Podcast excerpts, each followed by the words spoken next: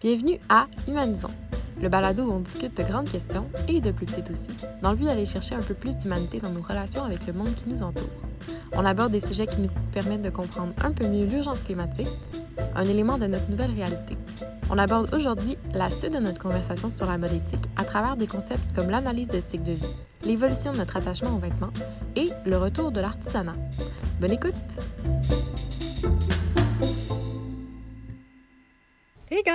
Comment ça va? Ça va et toi? Et toi? Ça va. Euh, je sais pas pour vous, grosse semaine, petite semaine? Ouais, moi, là, je suis en semaine de relâche, là, fait que je dirais que c'est assez, euh, assez relax. J'ai quelques, quelques travaux, je travaille, fait que je me repose comme je peux. Puis euh, je sais que Félix, toi, t'étais en, en intra. Ouais. Donc là, c'est terminé, là. C'est un, c'est un gros soulagement, mais c'est ça, là. Donc euh, je suis content de pouvoir relaxer un petit peu après quelques semaines de, de gros efforts. Ouais, c'est ça, grosse annonce. On n'a pas droppé Félix euh, pour le dernier épisode. C'est juste que il y avait un petit contretemps. Bon, ben, I guess on peut euh, dive in dans les sujets tout de suite. Est-ce que quelqu'un voulait commencer, nous parler de ce qui les a marqués un peu euh, par rapport euh, à l'entrevue avec Gabriel?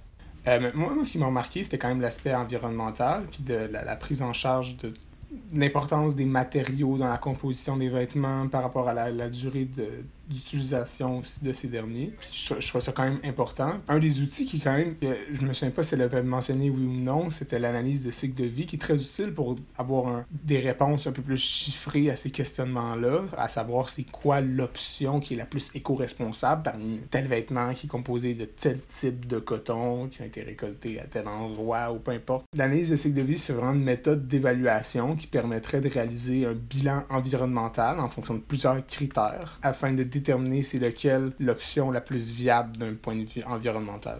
OK, fait que dans le fond, c'est un peu comme un outil à plus grande échelle pour prendre des décisions. C'est un outil qui n'est pas accessible à tous, dans le sens où il faut du monde qui s'y connaît. C'est pas n'importe qui qui peut faire ces analyses-là. Ça nécessite quand même beaucoup d'informations. Ça peut être dépendant de, de l'analyse qui, qui va être faite. Si c'est assez complexe, ça peut être cher parce que c'est des, analyses qui nécessitent des gens qui ont des bonnes formations et beaucoup de temps. Mais il y a quand même beaucoup de, re- de- d'analyses de cycle de vie qui sont publiques, peuvent être facilement trouvées sur euh, Internet, sur Google. C'est- donc, c'est facilement accessible. S'il y en a qui sont déjà publics, ça peut être utilisé par pas mal n'importe qui qui veut euh, se lancer en business puis essayer de limiter son impact environnemental en choisissant des matériaux puis des, pour faire des produits un peu plus éco-conçus. Quand on parle d'analyse de cycle de vie, est-ce qu'on est plus dans la matière première?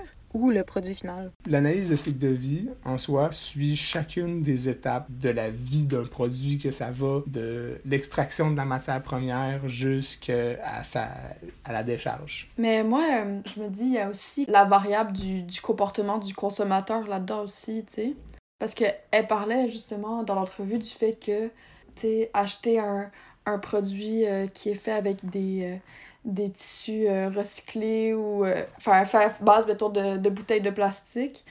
Des fois, par exemple, si quelqu'un achète ce produit-là, mais au final, euh, le porte juste trois fois, puis que à côté, il achète un, un produit peut-être avec des matériaux moins genre moins bons pour l'environnement, mais qui l'étire vraiment jusqu'à la fin de sa vie. Des fois, ça devient difficile à, à gager qu'est-ce qui, qu'est-ce qui est la meilleure des options. Parce que, mettons, si je dis, OK, tu vas acheter un chandail qui est vraiment plus éco-responsable, oui, il y a peut-être nécessité beaucoup plus d'énergie, beaucoup plus d'eau, beaucoup plus de ressources à, comme créer le vêtement, mais dans son utilisation, c'est là la période où tu aurais pu économiser d'un point de vue euh, environnemental, dans le sens où le vêtement il aurait pu durer plus longtemps, il aurait rejeté moins de plastique.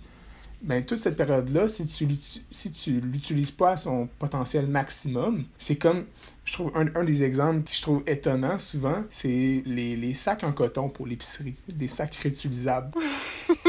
Puis, waouh, je suis tellement éco-responsable, mais pourtant, avec les analyses de cycle de vie, c'est qu'on se rend compte que pour avoir dépendant de l'utilisation qu'on fait, avec, euh, mais par exemple, si on fait nos épiceries à chaque semaine avec des sacs pleins pense qu'il fallait les utiliser pour que ça soit à peu près équivalent des sacs en plastique. Il fallait les, les utiliser des milliers des milliers de fois. Puis que ça revenait autour. Je ne vais pas parler par-dessus mon, chapeau, là, mais je me souviens à peu près que c'était autour de, de, de 60 ans, 50 ans d'utilisation. Donc, est-ce que tu vas vraiment utiliser ce sac-là à chaque semaine pendant des décennies? Je pense qu'il faut mettre en perspective ces chiffres-là que les analyses de vie, d'analyse de cycle de vie permettent de faire. Et euh, sans ça, ça, avec ces outils-là, ben, ça aide à comme, oh ouais, hein, peut-être que selon l'utilisation que je souhaite en faire, c'est peut-être pas une, option aussi euh, bénéfique que ce que je pensais initialement. Un autre exemple qui est quand même assez pertinent dans le cadre de, de,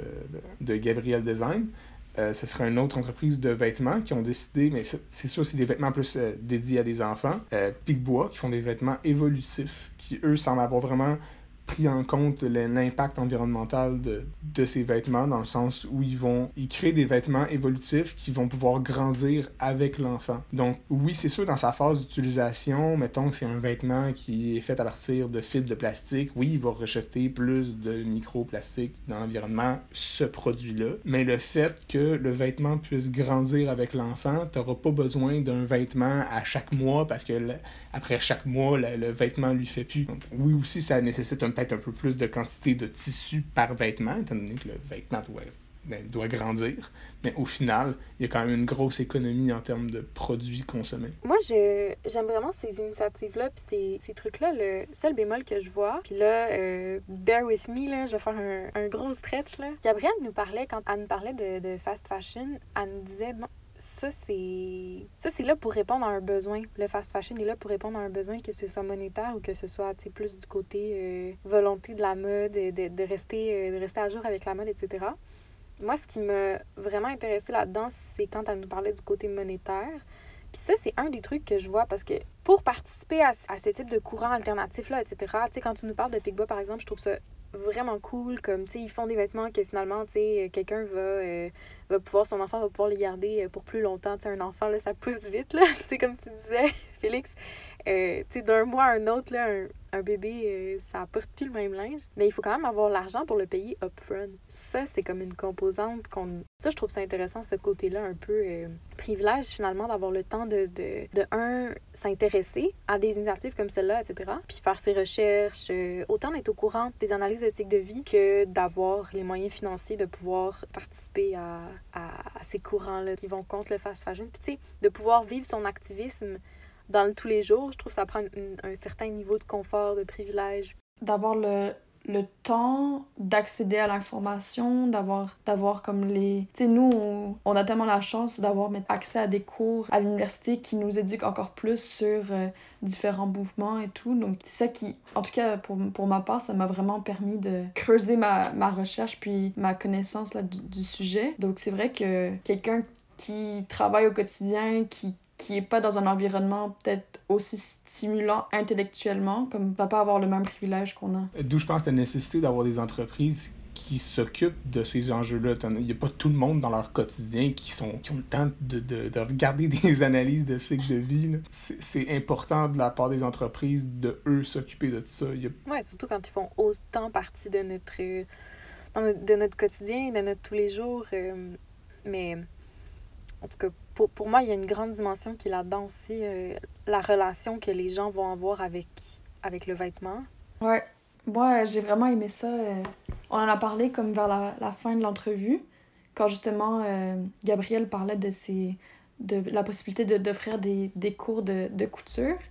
Puis je trouvais ça vraiment une excellente idée parce que, comme on a tellement une relation, ben, on a tellement facilement une relation du vêtement que comme le vêtement est là pour nous servir puis on peut s'en débarrasser euh, facilement puis avoir accès à un nouveau vêtement aussi facilement.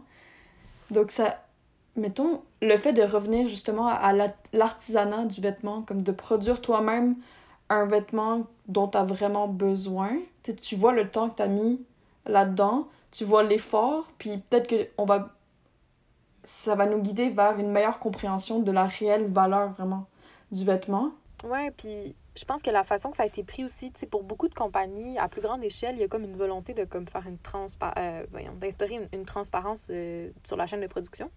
Euh, tu sais, surtout tout ce qui est la, du, du moment où on extrait les, les ressources naturelles jusqu'à la fin euh, de la production, puis où est-ce que ça arrive dans ton assiette ou ça arrive dans le magasin où est-ce que tu vas l'acheter.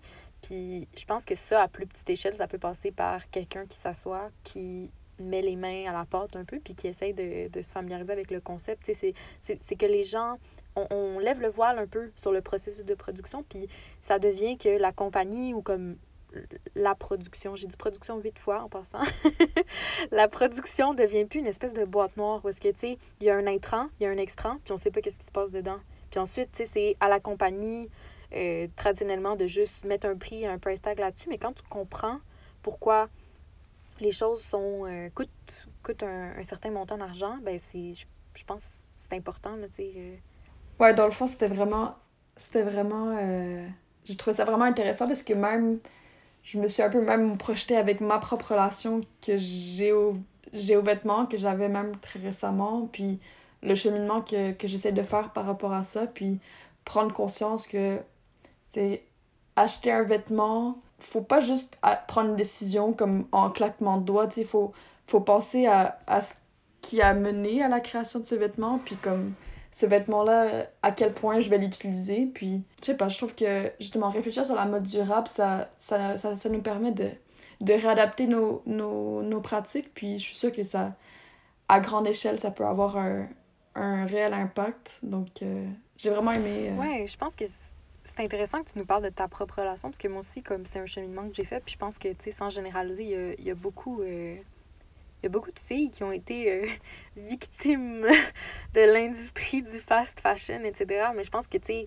collectivement, c'est c'est difficile, mais c'est pas impossible de tourner le bateau puis changer de direction, à savoir euh, comment est-ce qu'on perçoit ça maintenant, un, un vêtement, c'est quoi notre relation avec, avec notre style, comment est-ce qu'on peut conserver un peu cet aspect-là de, vouloir avoir une expression à travers nos vêtements, sans toutefois, tu sais, euh, polluer euh, un pays super loin qu'on verra jamais, puis, tu sais, euh, encourager des pratiques, des pratiques de travail qui sont complètement inhumaines, etc. je pense qu'il y a plein, plein, plein, plein de ressources qui sont disponibles. Puis ça, c'est un autre point que Gabrielle nous... Ben, tu sais, j'ai posé la question. Mais elle nous en a parlé par rapport à la pandémie qui a donné un arrêt, puis qui a permis aux gens un peu d'accéder de, d'accéder à toutes ces ressources-là qui sont sur Internet. La page humanitaire, good job, guys! Euh, des super belles ressources, des liens vers euh, des, des, documentaires, vers des articles qui expliquent l'impact de cette industrie-là. C'est massif, tu sais. Puis, en tout cas, moi, je suis une grande. Une grande de, de, de, l'information, de, la diffusion d'informations. Puis je pense que avec de plus en plus de gens qui sont au courant, ça va peut-être rapprocher les décisions de tous les jours avec le macro puis l'impact qu'ils ont. Quand tu me dis que toi, ta, ta relation a changé après quelques semaines d'exposition à l'information, je pense qu'il y a une... Il y a de l'espoir là-dedans. C'est ça.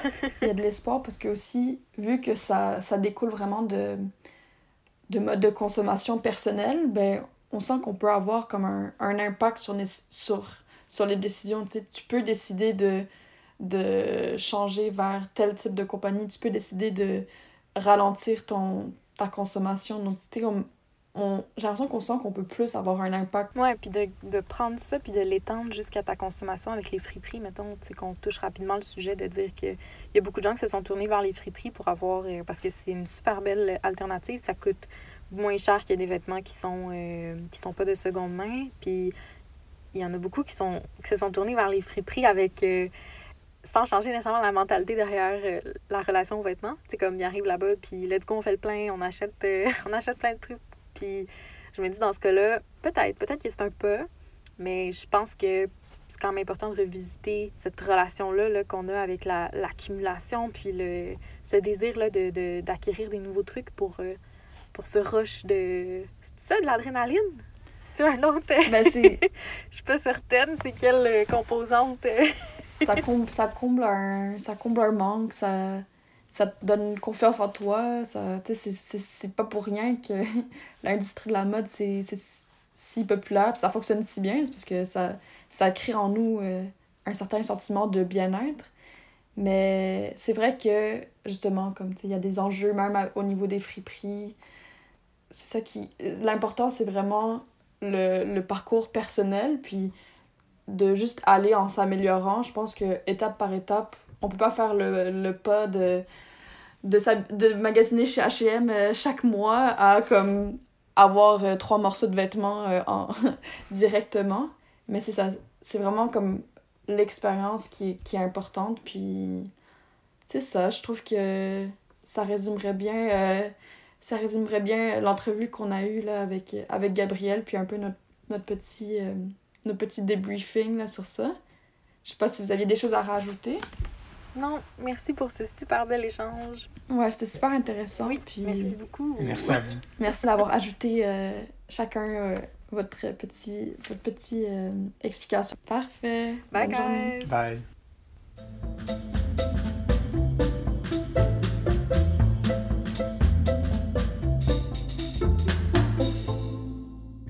Merci pour l'écoute. On est ravis de pouvoir partager ces réflexions-là avec vous.